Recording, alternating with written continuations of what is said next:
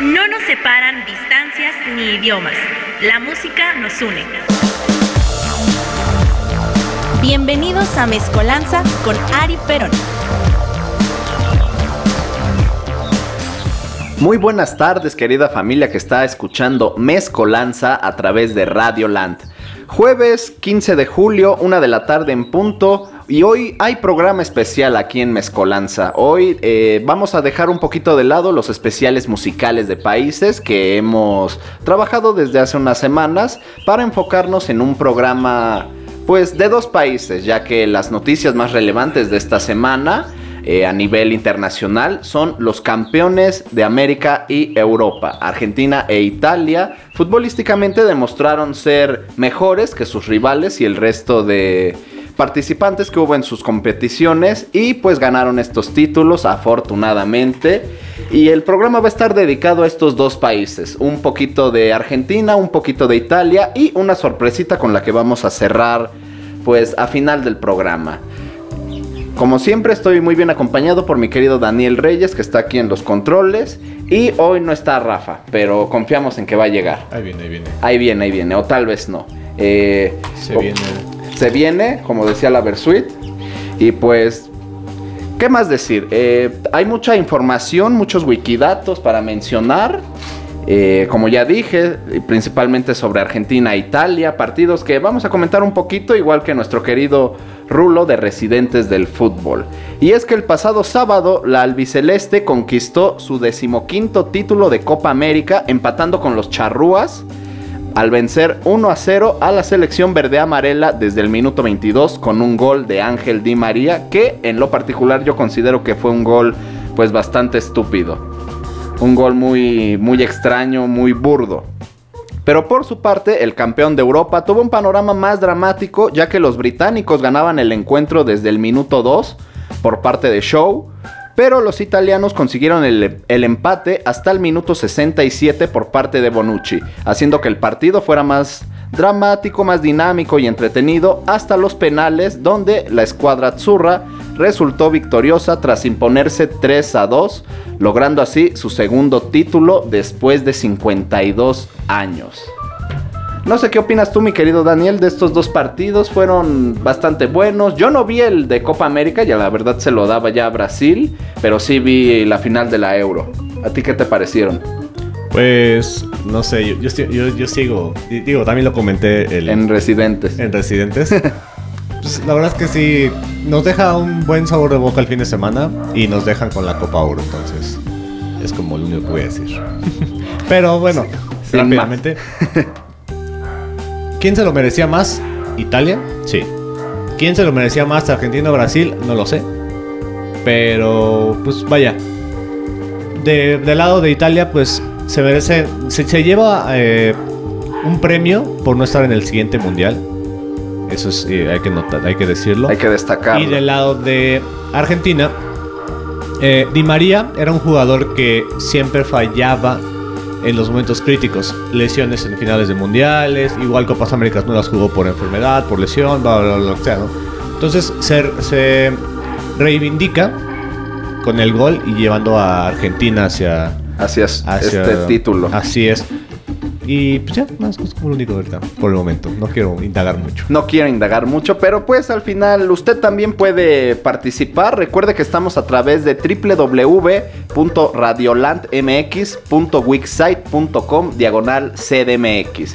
Ahí puede dejar sus comentarios. ¿Qué le pareció el fin de semana respecto a fútbol? ¿Le pareció bien, malo? Ahí coméntenos. Pero por ahora vamos a indagar un poquito de historia sobre Argentina, que es con lo que vamos a arrancar estos primeros dos bloques. Esta primera media hora de programa va a ser dedicada a Argentina.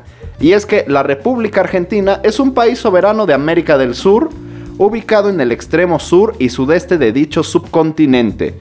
Un gran país con una historia enorme y casi como cualquier otro país latinoamericano, lleno de problemas sociales.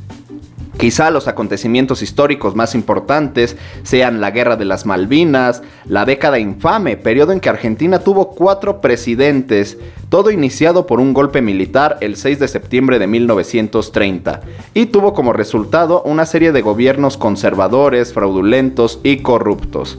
También estuvo el peronismo y antiperonismo, la dictadura de Jorge Rafael Videla, la hiperinflación, y esto vale la pena recordarlo, ya que la situación económica se reagravó en el 88 y terminó con una tasa de inflación del 343%, preludio del estallido de un proceso hiperinflacionario a partir de febrero del 89, superior al 3000% anual, que hizo aumentar la pobreza hasta alcanzar un récord histórico, hasta entonces 47.3% de ciudadanos pobres en la Argentina. También en esas condiciones se realizaron las elecciones presidenciales del 14 de mayo de ese mismo año, triunfando el candidato opositor, el peronista Carlos Menem. La magnitud del caos económico-social llevó al entonces presidente Raúl Alfonsín a reasignar al cargo de presidente y anticipar cinco meses el traslado del mando al 8 de julio. También está la crisis del 2001, el periodo de cinco presidentes en 11 días, el Papa y muchísimas más cosas. Aunque musicalmente hablando, eh, la conexión México-Argentina es muy fuerte, ya que hay intercambios entre nuestros países, como por ejemplo cuando Molotov o el Tri van Argentina y la gente se entrega totalmente a ellos. Y por supuesto en nuestro país cada vez que vienen los auténticos decadentes, los Caligaris, la Renga y bueno, muchísimas bandas. Si algo, si algo sabemos sobre la música argentina es que definitivamente los mexicanos nos entregamos mucho a ellos y viceversa. Personalmente a lo largo de mi vida he visto 37 propuestas de Argentina porque es un país que realmente nos visita muy seguido, no es no es de extrañarse que, veamos tantas bandas argentinas, sobre todo ahora en tantos festivales, etcétera, etcétera, vives latinos. Y pues bueno, por ahora me gustaría que nos comentaran cuál es su banda favorita de Argentina, qué opinan de la música de este país, eh, de su historia, si tienen, no sé, algún algún músico favorito, algún acontecimiento histórico como los que ya nombré que les resulte bastante interesantes. Pero bueno, por lo mientras, eh, vamos a escuchar algo. Si no es, si no son las propuestas más trascendentales de Argentina o más mainstream, eh, no quita que sean interesantes o que en su momento hayan sido, pues, referentes para su país. Esto es Tu Calor de Cameleva y lo estás escuchando en Mezcolanza.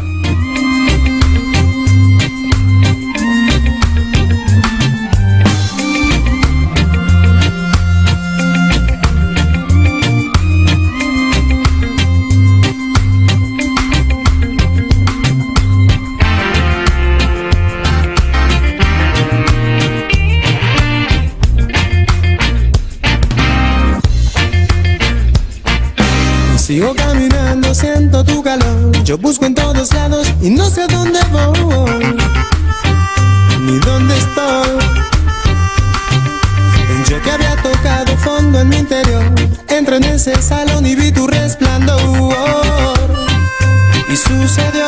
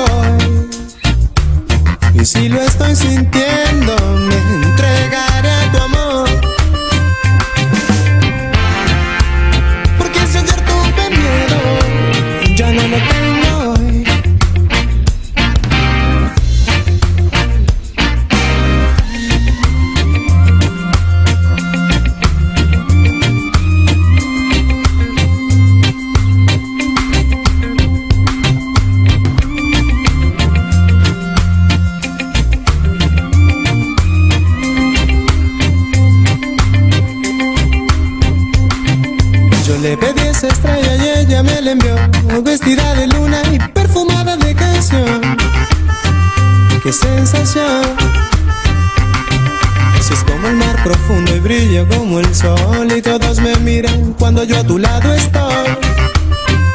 Qué sensación.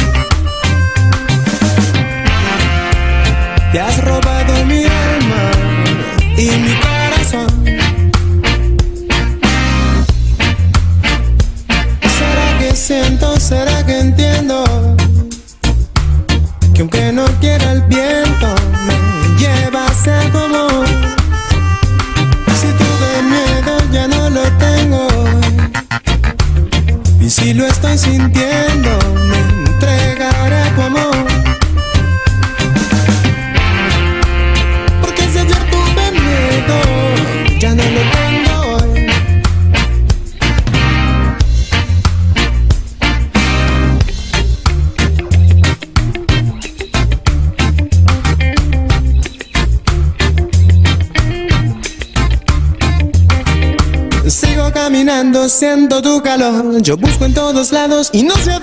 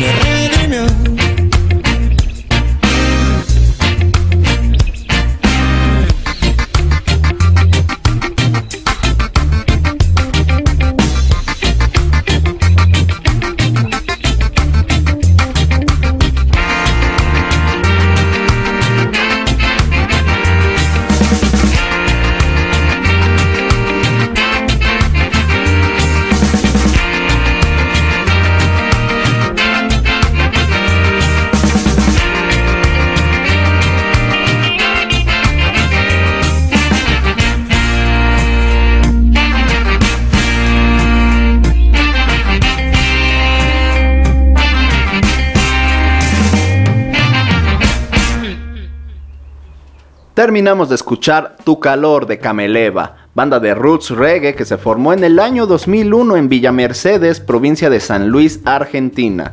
Esta canción es parte de su álbum Sueño que va, lanzado en el 2007. Grupo que compartió escenario con grandes personalidades del reggae como Pablito Molina, Alica y la Nueva Alianza, el marfileño Alpha Blondie, Non Palidece, Gondwana, etcétera, etcétera.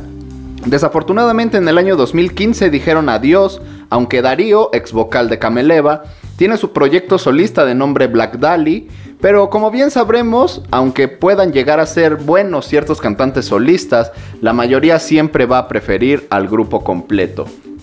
Pero aún así le deseamos todo el éxito a Darío Alturria y al resto de los chicos que formaban Cameleva, deseando que alguna vez se puedan reunir una vez más. Su última aparición o su última reunión fue para realizar un cover al maestro Charlie García en un homenaje. Y pues está bastante bueno, pero como siempre el corazón de los fans extraña al grupo completo.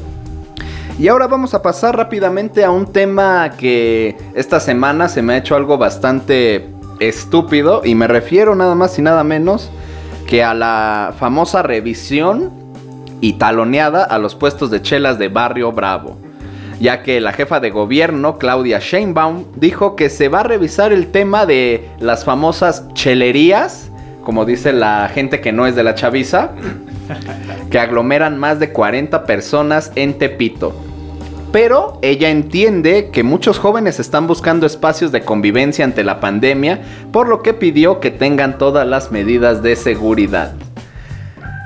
Realmente no sé si seguir leyendo, comentar esto, porque se me hace algo absurdo. Bien lo dijo Salvador Dalí cuando fue entrevistado en este país. Que es surrealista México, ¿no? Y creo que eh, realmente esta frase siempre va a perdurar en el imaginario, en el imaginario colectivo del mexicano. Y lo más curioso es que el día de hoy eh, se anunció que están pensando en reabrir bares en toda la Ciudad de México, todo nuestro querido DF. Ya, este, el día de mañana precisamente se va a dar más detalles sobre esta iniciativa y solo se van a dejar entrar personas que tengan su, su comprobante de vacuna de coronavirus, ¿no? O sea, luego, luego que te vacunes. luego, luego que te vacunes para que puedas ir a, a tragar mierda, ¿no? Yo, yo mañana me vacuno, entonces ya. Ajá, pero eh, a los locales no les quieren hacer una revisión porque confían en que se respetan las medidas sanitarias, pero a Barrio Bravo pues no. Y Ah. lo cual se me hace algo irónico porque digo, no es que en los bares de zona rosa la gente beba con el cubrebocas puesto, Sí, ¿no? ¿no? Y pues tampoco es que uno pueda tomarles foto y evidenciarlos como en Tepito, ¿no? Pero es algo, como ya dije, surrealista, algo muy curioso, ya que también, no voy a decir el nombre de la, del puesto de micheladas, obviamente porque los quiero un chingo, pero pues hay hasta shows de strippers, ¿no? Y... Y es, es algo bonito, es parte de nuestra cultura, es parte del, Del fin de semana bravo. clásico en Tepito. Y también se dice que no hay presencia policíaca, pero Sheinbaum rápidamente eh, contestó que no es tan cierto que no haya vigilancia en la zona. Y claro que estoy de acuerdo con la doctora Claudia, sí hay presencia policíaca en Tepito. Que no hagan nada es otra cosa, ¿no? Pero claro que hay, hay presencia policíaca. Yo, yo, yo me quedo pensando el tianguis de la lagunilla, las famosas micheladas, las alitas, ajá, o sea, tu barrio, tu barrio. Un saludo a Wendy que no me está escuchando, pero un saludo y un abrazo a ella y a los que me dan mi, mi michelada. Sí, gracias. ¿Has visto policías en el, do- en el tianguis? Sí, ¿Sí? hay hasta de seguridad privada cuando Yo he visto hasta el final donde están las antigüedades. donde están las antigüedades, sí, pero, sí hay. Se ¿sí? están dando su rondín de vez en cuando. Yo me he encontrado más de seguridad privada y eso es lo que me perturba porque me pregunto por qué hay seguridad privada aquí. Hay, hay varias bodegas. Hay ahí. varias bodegas, pero pues, ah, como bien dijo Luca Prodan, mejor no hablar de ciertas cosas. Pero realmente el, el debate de este tema era de la, la diferencia entre reactivación económica y, Ajá, y y desmadre. desmadre, ¿no? Pero, o sea, bien sabemos que realmente de un bar de la Condesa a dos puestos de micheladas en Tepito es fácil saber quién genera más ingreso. Y también es fácil saber a quién realmente los policías acuden para recibir su domingo. Que realmente ahí lo curioso sería, digo, la- eh, ya sabemos que México es así, ¿no? De, de- de clasista. Pero me quedo pensando, ¿realmente los puestos del tianguis pagarán impuestos? Pagan su renta de... Pagan su renta. Su renta, pero- Pero impuesto no, pero pagan su renta y más aparte el talón, que Ajá. es lo que siempre quieren. Pero, Pero aún así, o sea, aún así... ganan... o sea, Lo el puro, generan. el puro domingo de, el puro domingo de tianguis ahí en la lagunilla saca lo que quiere. ¿eh? O sea, no, no, no le veo mucho problema. No hay a que lo problema renten. a que los reten. Pero bueno, sabemos cómo funciona este país. Pero por mientras, vamos a pasar a la siguiente canción para despedir este bloque de Argentina. Esto es Ando Rodando del maestro Gustavo Santaolalla. Estás en Mezcolanza, solo en Radio Land.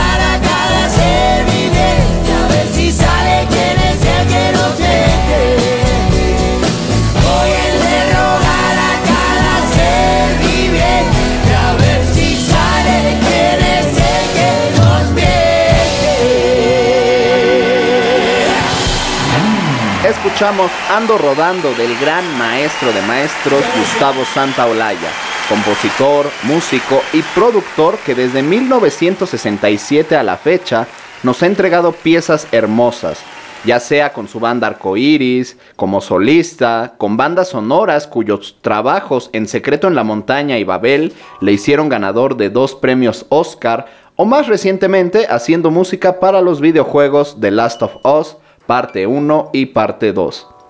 Esta canción pertenece a su primer álbum solista de nombre Santa Olaya, lanzado en 1982, incluido como número 86 entre los 100 mejores de la historia del rock argentino por parte de Rolling Stone. Tan abajo lo dejaron, pero pues entra en el conteo. Y tengamos en cuenta que Argentina es de los países que realmente Rolling Stone sí tiene un trabajo pues realmente pesado para hacer sus conteos, para meter grupos sencillos, etc. Pero bueno, lo dejaron en el 86. El primer corte del álbum es esta canción en la que Santa Olaya precisamente cuenta en qué anda. Además de su valor artístico, el tema no carece de valor histórico, ya que Gustavo se radicó en Los Ángeles en la década del 70, en un momento en que, sobre todo en Sudamérica, el pensamiento general era que no existía mercado en los Estados Unidos para el rock en español. Pese a esto, se instaló en California y a partir de la década de los 90 se convirtió en uno de los productores y referentes musicales decisivos del rock latino, orientando a bandas y músicos como Molotov, Café Tacuba, El Charrúa Jorge Drexler, La Versuit, entre muchísimos otros. Inclusive, eh, Gustavo iba a producir un álbum de Calle 13, eh, donde participa con La Mala Rodríguez y Orishas, no me acuerdo el disco, y con Tego Calderón, ese lo iba a producir Gustavo, pero dijo, le dijo a René que no, no le gustaba su propuesta, su estilo, y pues vean en qué se convirtió Calle 13, ¿no? ¿Cuál dirías tú que es el mejor disco producido de Santa Olaya? Yo sí, yo sí, ya sé cuál es. No, está muy difícil, pero yo creo que por, no, por lo que significa emocionalmente, yo creo que los discos de la Versuit. La Versuit. Sí, yo creo que la Versuit es de lo mejor. Sí. Como digo, emocionalmente hablando, porque quizá en calidad haya otros mejores, pero yo creo que emocionalmente me voy por Versuit. Yo diría el re. El rey de los tacubos, sí. Sí, por- igual como tú, Igual, emocionalmente. Emocionalmente, claro, sí. Ese, ese hermoso disco que pareciera que se grabó precisamente en 1967, en el año del Bill Caldo, pero pues no es tan viejo, aunque la calidad sí se ve muchísimo más vieja. Era, era- es, es artesanal. ¿no? Es artesanal, es trabajo manual y eso siempre se va a agradecer. Pero ustedes, ¿qué, qué opinan del trabajo de Santa Olaya? ¿Qué disfrutan más? Obviamente, si tienen más de 30 o 40 años, van a disfrutar de sus álbumes solistas, de Ron Rocco o Santa Olaya. Si son de mi edad de la edad de Daniel, pues a lo mejor nos podemos orillar más a la música de The Last of Us. O si son cinéfilos, las bandas sonoras de estas películas, la de Amores Perros, etcétera, que- hay que decir que Last of Us va a sacar serie con Pedro Pascal. Con Pedro Pascal. Quién sabe si repitan la música. Deben, deben de, por favor. Deben de repetir esa misma Por música porque es es par- es 90% la música Sí. y 10% El el los la ambientes sonoros de, de Last of Us, más allá del juego, o Man- sea, ahora en la serie tienen que estar sí o sí. porque manejan la historia de una manera magistral. También esta canción se convirtió en un notable éxito de difusión en las radios. Además, eh, es particularmente importante en la historia del rock argentino por haber sido uno de los primeros intentos en hacer New Wave en tiempos en que el público argentino aún estaba demasiado apegado al folk y la música progresiva de la anterior década. Por otro lado, tiene uno de los primeros reggaes hechos en Argentina. Si me llaman por teléfono, no estoy. Aunque, pese al éxito del álbum, tanto en la crítica como en el público, Santa Olaya regresó a Estados Unidos una vez más, terminando de grabarlo. Un dato curioso es que Gustavo se iba a presentar en el Vive Latino 2020, pero el día sábado, el mero día, junto con artistas como Rodrigo y Gabriela eh, y otros más, cancelaron su participación. Pero lo realmente curioso de esto es que Gustavo se había presentado el jueves de esa misma semana en el Foro Sol, eh, en el Gracias Totales de Soda Stereo. Estuvo el jueves en el Foro Sol, pero no se presentó el sábado en el escenario Jesús Palillo, que es donde iba a estar su participación el día sábado Del estadio. junto con Rodrigo y Gabriela y Calamaro, lo cual fue algo que personalmente me enojó mucho, me fastidió. Y bueno, yo me morí ese día. A mí no me mató el COVID, me mató que Santa Olaya cancelara su participación el mero día en el Vive. Yo ya estaba muerto antes del COVID. Yo ya estaba muerto antes del coronavirus. Pero bueno, ya nos despedimos de Argentina en este bloque y vamos a dar una pequeña introducción hacia el siguiente país invitado en este programa, que es la República Italiana. Y es que es un país miembro de la Unión Europea, cuya forma de gobierno es la República Parlamentaria. Su territorio, con capital en Roma, se divide en 20 regiones formadas por 106 provincias.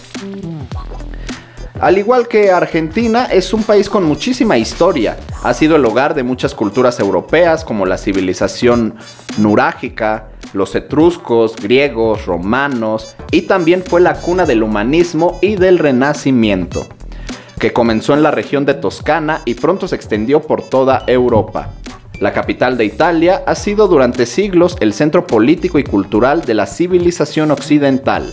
Además, es la ciudad santa para la Iglesia Católica, siendo el Papa, actualmente argentino, el obispo de Roma y encontrándose dentro de la ciudad el microestado del Vaticano.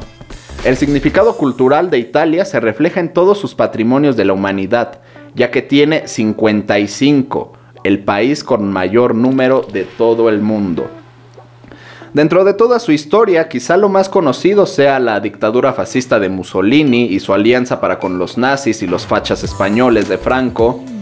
Pero afortunadamente hay más cosas bellas e importantes, como las creaciones y aportes de Miguel Ángel, Leonardo da Vinci, eh, Dante Alighieri, Federico Fellini, quizá uno de los más contemporáneos, y todas estas mentes que afortunadamente siguen siendo inspiración y modelos para otras personas más modernas, más contemporáneas. Así que realmente es un país con mucha cultura, que a día de hoy pues seguimos deleitándonos con creaciones de todos estos grandes eh, músicos, cineastas, pintores, Artistas. escultores, artistas en general. Así que realmente estamos muy agradecidos con el aporte cultural de Italia para con el mundo. Además de entregarnos muchísimos futbolistas maravillosos como Andrea Pirlo, eh, precisamente Bonucci, Chiellini, Alessandro Francesco Del Piero, Totti, sí. Francesco Totti y el verdadero significado de la lealtad, Ah, sí. que nadie ha sido tan leal como Totti La Roma. a la- al club Roma. Y bueno, este bloque va a ser un, un poquito triste, o bueno, un, un poquito entre paréntesis, porque vamos a escuchar una canción pues bastante desafortunada, pero eso va a ser en unos momentos más. Eh, no sé, mi querido Daniel, que ya estuvo de gira en Italia precisamente, que algo que me haya hecho falta mencionar de este país. Pues no, digo, más allá de, de las características políticas, eh, culturales, eh, mi experiencia, mi única experiencia en Italia fue en, el- en la provincia de Tortona, que siempre cuento la experiencia, ¿no? Que llegamos, o sea, todos hablábamos, o, o español obviamente, inglés, francés, alemán, cualquier idioma, ¿no? Entre, entre todos, ¿no? Los que, los que íbamos, íbamos para Mónaco. Y llegamos a un restaurante ahí en Tortona. Y no nos entendían. Y nosotros no hablábamos otra cosa que no fuera. O sea, nosotros no hablamos italiano. Y ellos no hablaban otra cosa que no fuera italiano. Y e italiano de provincia. Entonces realmente tuvimos que agarrar el menú y fue así de señalar esto. Sí, porque si no, no, no podíamos. No iba a progresar la comunicación. Sí, ya, sí, no. Ya cuando pagamos, pues se fue por tarjeta. Entonces ya nada más vi 10 euros. Dije, bueno, 220 baros de comida. Está bien, no hay pedo. Está bien. Lo pago. y sí, pero sí, es, es- es divertido las provincias, porque yo, yo- yo- yo tuve la experiencia de, de vivir eso, entonces es muy bonito el campo allá. Es muy hermoso, unas vistas maravillosas. Pero bueno, ahora nos vamos a una pausa y a escuchar esto de la querida Rafaela Carrà. A far l'amore comincia tu.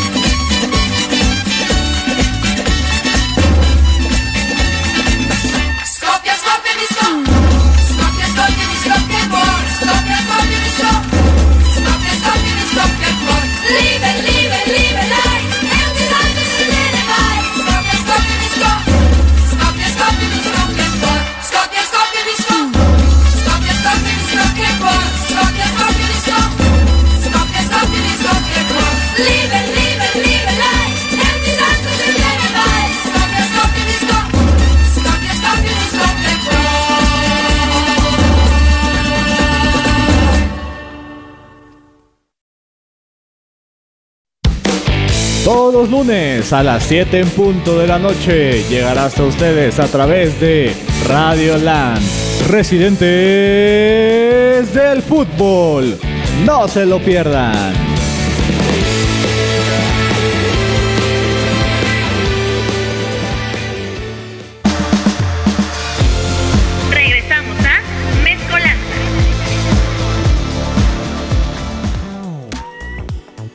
Acabamos de escuchar a la gran mujer Rafaela Carrá, quien desafortunadamente falleció el pasado lunes 5 de julio a causa de un cáncer de pulmón, enfermedad que le fue detectada hace menos de un año, pero que no se reveló hasta su fallecimiento. Fue una cantautora, compositora, bailarina, coreógrafa, presentadora de televisión y actriz italiana. Fue una, una gran figura para la música italiana, y asimismo es, está ampliamente considerada como un ícono gay.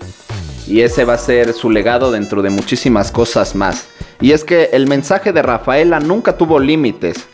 La libertad, la homosexualidad y el amor libre formaron parte de su repertorio alegre y bailable con momentos inolvidables como el ombligo mostrado durante Canzonísima hasta A far l'amore comincia tu, que es la canción que acabamos de escuchar desde Tanti Auguri al provocador baile Tuca Tuca. Incluso el diario británico The Guardian la definió como la estrella del pop italiano que enseñó a Europa el placer del sexo. Voy a citar lo que dijo en una última entrevista con Seven, la revista Corriere della Sera, en diciembre del año pasado. Por supuesto, las mujeres italianas me tienen una gran simpatía porque no soy una devoradora de hombres. Puedes tener atractivo sexual junto con dulzura e ironía. Grandes y muy bellas palabras de Rafaela Carrá. También tuvo un gran gesto antes de morir al donar un inmueble en la localidad toscana de Porto Santo Stefano que usaba como gimnasio a una asociación de voluntariados. Una casa de 160 metros cuadrados de gran valor que la diva donó a la Confraternidad de Misericordia de Porto Santo Stefano en la península del Argentariao, su segunda casa, y donde reposarán sus cenizas. Carrá quería que este lugar en el que se entrenaba fuera destinado a las obras benéficas de la organización que se ocupa de la asistencia social y médica y del cuidado de las personas con discapacidad. Hablando de la canción, pertenece al álbum Forte Forte Forte que se lanzó en 1976. Ahora vamos a hablar, eh, aunque no queramos, tenemos que mencionarlo, la situación pandémica en nuestro país. Y es que los casos conformados de coronavirus mantienen una tendencia al alza sostenida. El reporte técnico diario da cuenta de 11.137 contagiados confirmados más que los reportados este lunes, con un total de 2.604.711 casos, mientras que las muertes se elevaron en 219, con un acumulado de 235.277. En la semana epidemiológica 26, que corrió, que corrió del 27 de junio al 3 de julio, se reportó un incremento del 23% en los contagios estimados, en comparación con el periodo del 20 al 26 de junio, mientras que los activos estimados suman 2.3% del total de casos detectados a la fecha. Es decir, hay 63.093 personas con capacidad de transmitir todavía coronavirus. La ocupación hospitalaria también tuvo un incremento. En camas generales subió un punto porcentual para ubicarse en una tasa nacional del 26%, mientras que en camas con ventilador para pacientes críticos aumentó dos puntos porcentuales para ubicarse en una tasa de ocupación del 21%.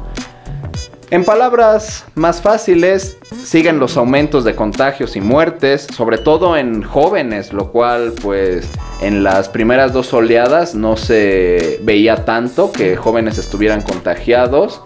Pero pues me parece que no hay muertos, lo cual para mí es una pena. Nada más se enferman los jóvenes, pero no se mueren. Pero a la vez siguen alimentando la economía de Barrio Bravo y de lugares fresas y pedantes de la Condesa, la Roma y Ah, bueno, de, de- de todos lados, ¿no? También de la Cuauhtémoc. De la de- Cuauhtémoc, etcétera. Sí, etcétera. Madero sigue llenísimo. Madero sigue. Ah, claro, Madero, otro. Plaza Juárez. Otro cruce que los- siempre está Los lleno. bares de, la, de Avenida Cuauhtémoc a la altura de Metro Cuauhtémoc.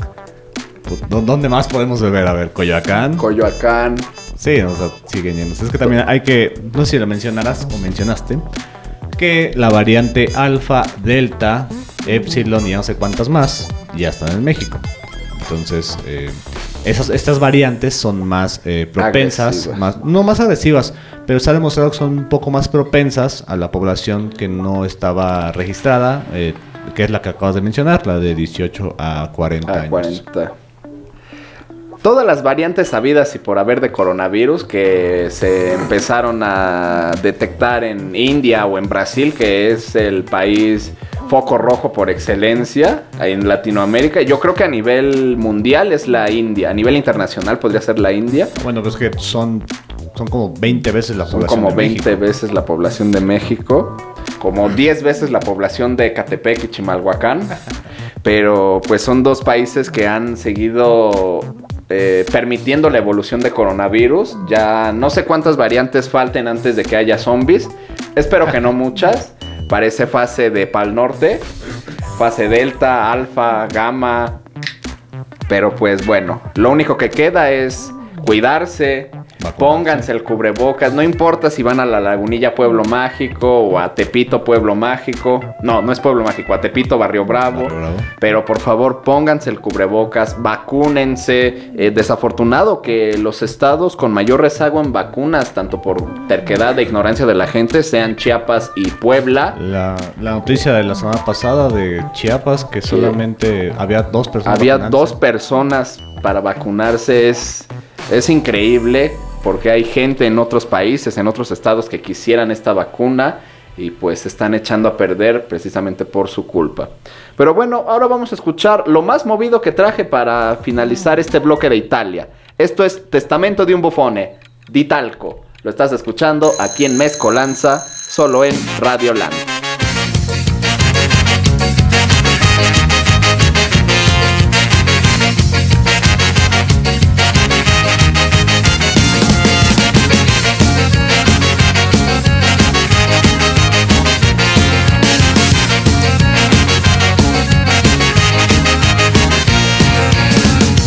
Affrante vuote di malinconia nebbia che affonda giorni e solidarietà.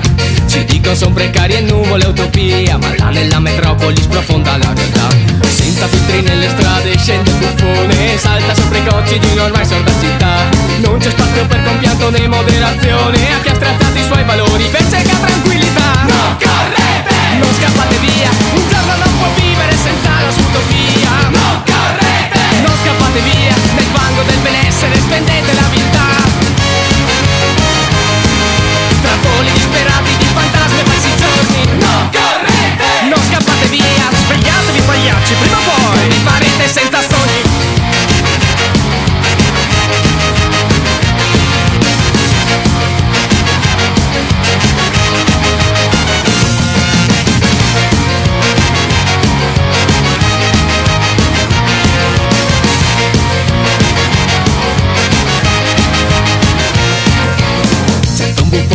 sarà di compagnia. Miliardo che coi sogni non sa più parlare. Per chi la carovana ormai è sfuggita via. Il prezzo dell'orgoglio è nell'errore sprofondare Ma nelle poltrone armate di menefreghismo Striscia un canto vuoto di lei senza identità. Dico non sarà poi male un po' d'opportunismo. Grazie ma declino troppo a cuore la mia integrità. Non correte! Non scappate via. Un giorno non può vivere senza la sua utopia Non correte! Non scappate via Nel fango del benessere spendete la viltà Tra voli disperati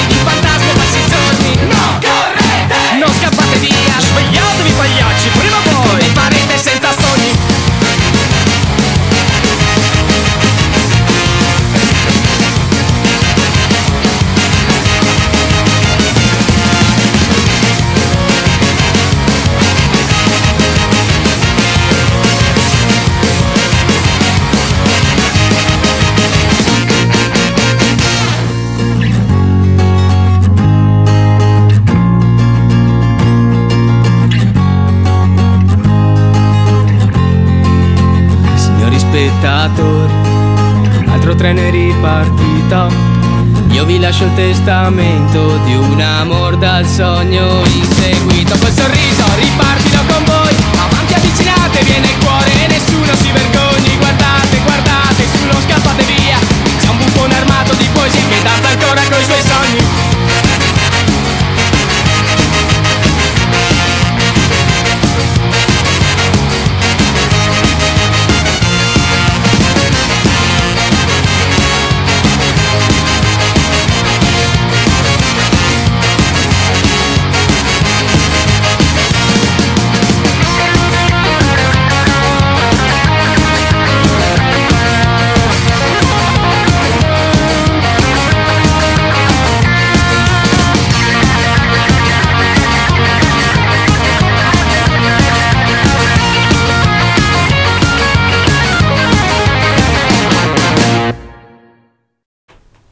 Acabamos de escuchar Testamento de un bufone de Talco. Algo de ska para cerrar este bloque de Italia.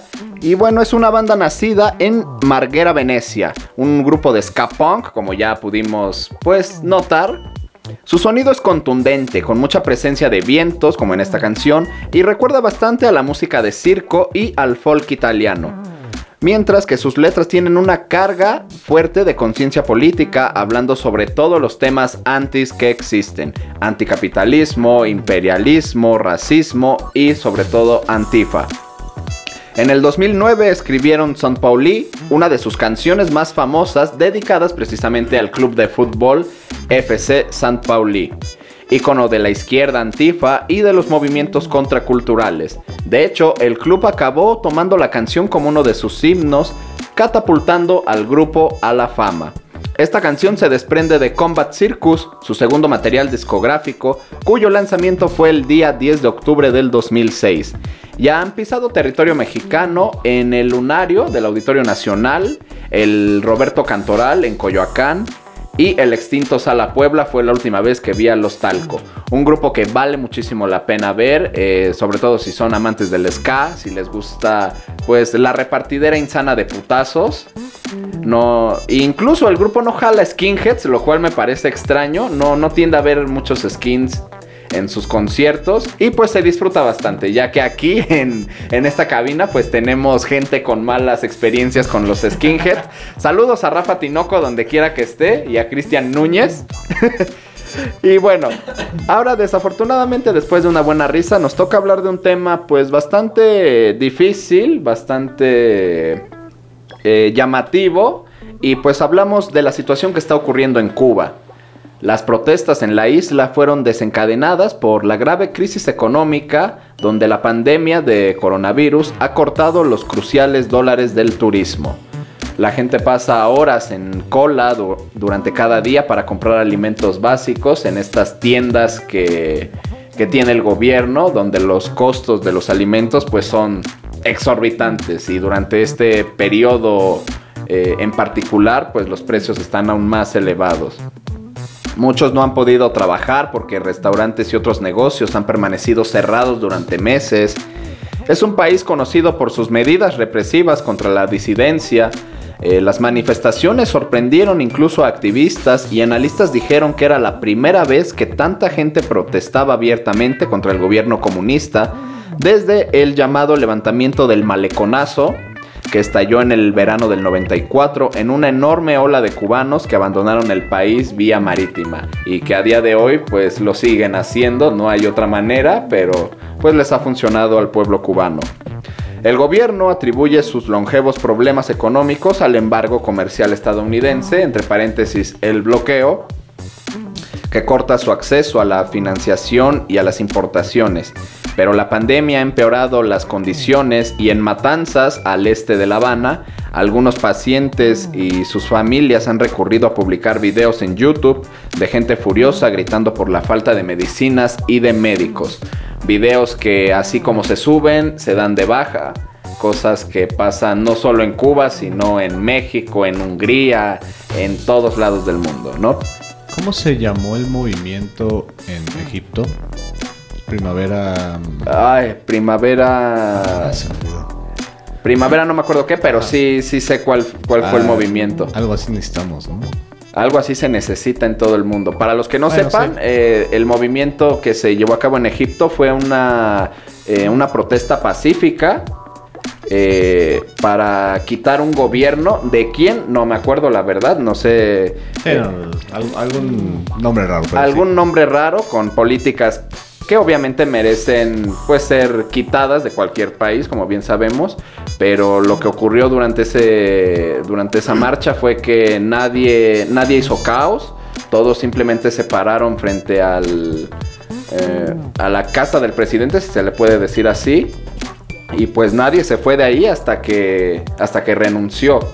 Un movimiento pacífico que resultó, lo cual en muchos países no, no tiende a suceder, pero algo así se necesita y pues también que se le quite el bloqueo económico a Cuba. Cuba no necesita de la mano de Estados Unidos ni de ningún país para poder sobrevivir. Lo único que necesita es poder comerciar libremente con quien se le dé la gana. La crisis de los misiles de 1962. Desde el 62 existe este bloqueo económico. Este bloqueo económico a que, Cuba. que, que, eh, no sé, yo he visto de repente que hay como votaciones para ver si se levanta y no. Y se me hace muy absurdo que una, una abismal cantidad de países dicen que continúe. No sé. Y, y- y Cuba es muy curioso porque es un viaje al pasado. Tú entras ahí y es como... que el tiempo no ha El avanzado, tiempo no ha avanzado, en- en exactamente. Cuba. Y me quedo pensando, tantos avances científicos que realmente tienen, que son impresionantes, que ni Estados Unidos, eh, China, Japón, nadie tiene. Ellos Pero- los tienen. Ellos lo tienen, Y pero en general Cuba sigue estando en 1960. 60, sí. Cuba Sí, sigue los, estando- los coches, los autos, todo. sus edificios, todo. Sí, pero sí. bueno, deseamos que pronto Cuba pueda Unidad para, para Latinoamérica. Que haya unidad en Latinoamérica y que pues puedan podamos sacar entre todos adelante a la isla hermana. Ahora vamos a escuchar la última canción. Esto es una sorpresa cargada de información. Esta es una unión, lo mejor de los dos países que tuvimos en Mezcolanza, Argentina e Italia. Esta es La Rubia Tarada de Los Humo y lo estás escuchando solo en Radioland. Caras, conchetas, miradas, perretas y hombres encajados en Fiorucci. No te metas. ¿Te gustó el nuevo Bertolucci? La rubia, tarada, bronceada, aburrida, me dice, ¿por qué te pelaste? Y yo, por el asco que da tu sociedad, por el pelo de hoy, ¿cuánto gastaste?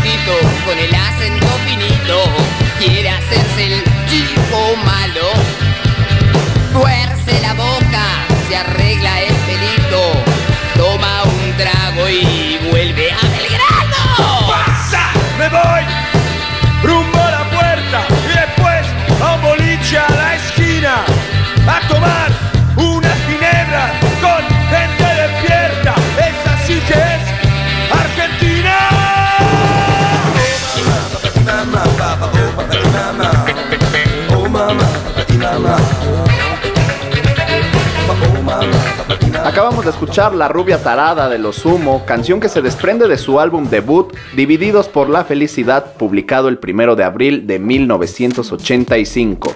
Como bien dije, una fusión de ambos países.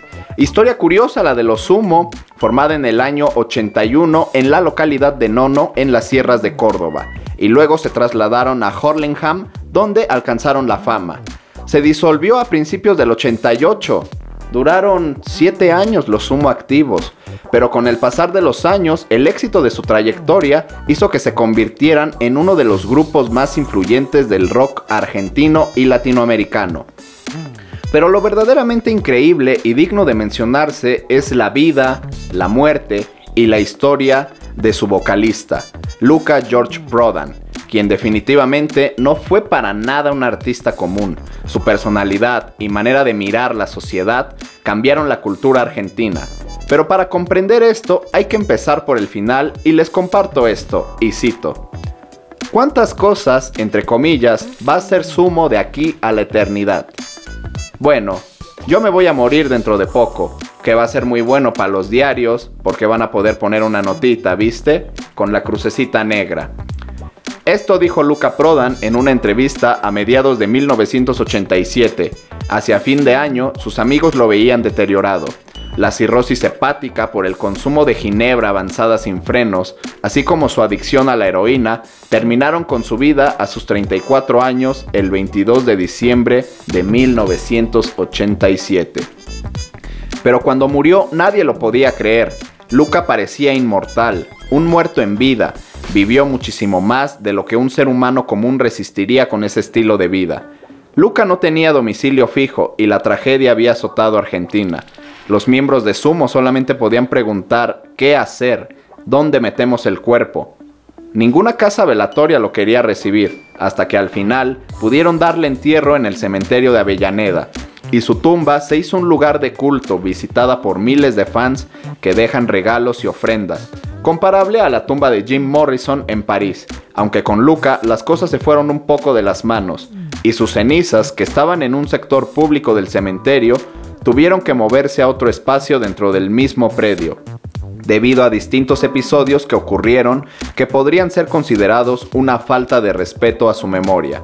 Sus restos se mudaron a una plazoleta y encima de la tierra se puso una piedra que eligió su hermano Andrea, traída desde Nono, uno de los lugares favoritos de Luca en el mundo.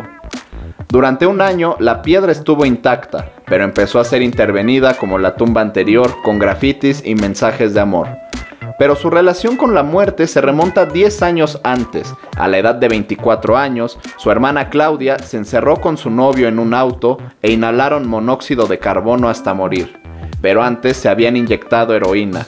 Esto impactó a Luca para siempre, ya que él había iniciado a su hermana en el consumo de heroína. Tiempo después entró a coma por una sobredosis y casi, casi se muere. Luca Prodan nació en Roma el 17 de mayo de 1953, hijo de Mario Prodan, un ciudadano italiano nacido en el Imperio Austrohúngaro, y de Cecilia Pollock, nacida en China e hija de escoceses que residieron en Shanghái y Pekín antes de la Segunda Guerra Mundial. Luca fue el tercero de cuatro hermanos. Micaela y Claudia eran las mayores y Andrea el menor de todos. En Escocia, Prodan concurrió al Gordonstone School, un prestigioso colegio de la alta sociedad, considerado como uno de los mejores de Europa y al cual asistía en ese tiempo el príncipe Carlos de Inglaterra. Allí conoció a Timmy McKern y luego, faltándole solo un año para finalizar sus estudios, en 1970 los abandonó y se escapó del instituto. En ese momento rondaba sus 17 años, al tiempo en que su familia requirió su búsqueda a la Interpol. Recurrió Europa en solitario hasta regresar a Roma, donde fue hallado por su madre en el mismo momento en el que había sido detenido por la policía. Cuando llegó a la Argentina, trajo una mezcolanza de géneros y desconocía la tradición musical y cultural del Flaco Espineta, Charlie García, Lito Nevia, y ese desconocimiento hizo que la propuesta de los Sumo fuera tan radical y cambiara el rock argentino. Luca creció en un internado escapándose a Roma, donde había nacido sin avisarle a su familia. En esa época tocó la guitarra en la calle y vendió artesanías. Un día se cruzó en la calle con su madre y hermano y allí se reencontró la familia. Una tarde su hermana lo llevó a visitar a una vidente y la mujer le dijo que él era la reencarnación de Eva Perón. Y él no sabía ni quién Eva era, ni quién era Eva, ni muchísimo menos que iba a terminar viajando, viviendo y muriendo en Argentina. Luca Prodan una vez dijo, yo soy libre, vivo de la manera que soy, subo al escenario con la misma ropa con la que ando por la calle charlando con la gente. Dejé toda una vida de traje y empecé de vuelta. Me la jugué. Juéguense ustedes, jóvenes. Eso dijo Luca George Prodan. Una historia llena de misticismo. Incluso se dice que Luca era un vidente, ya que en su casa decía que escuchaba ruidos de cadenas, gemidos.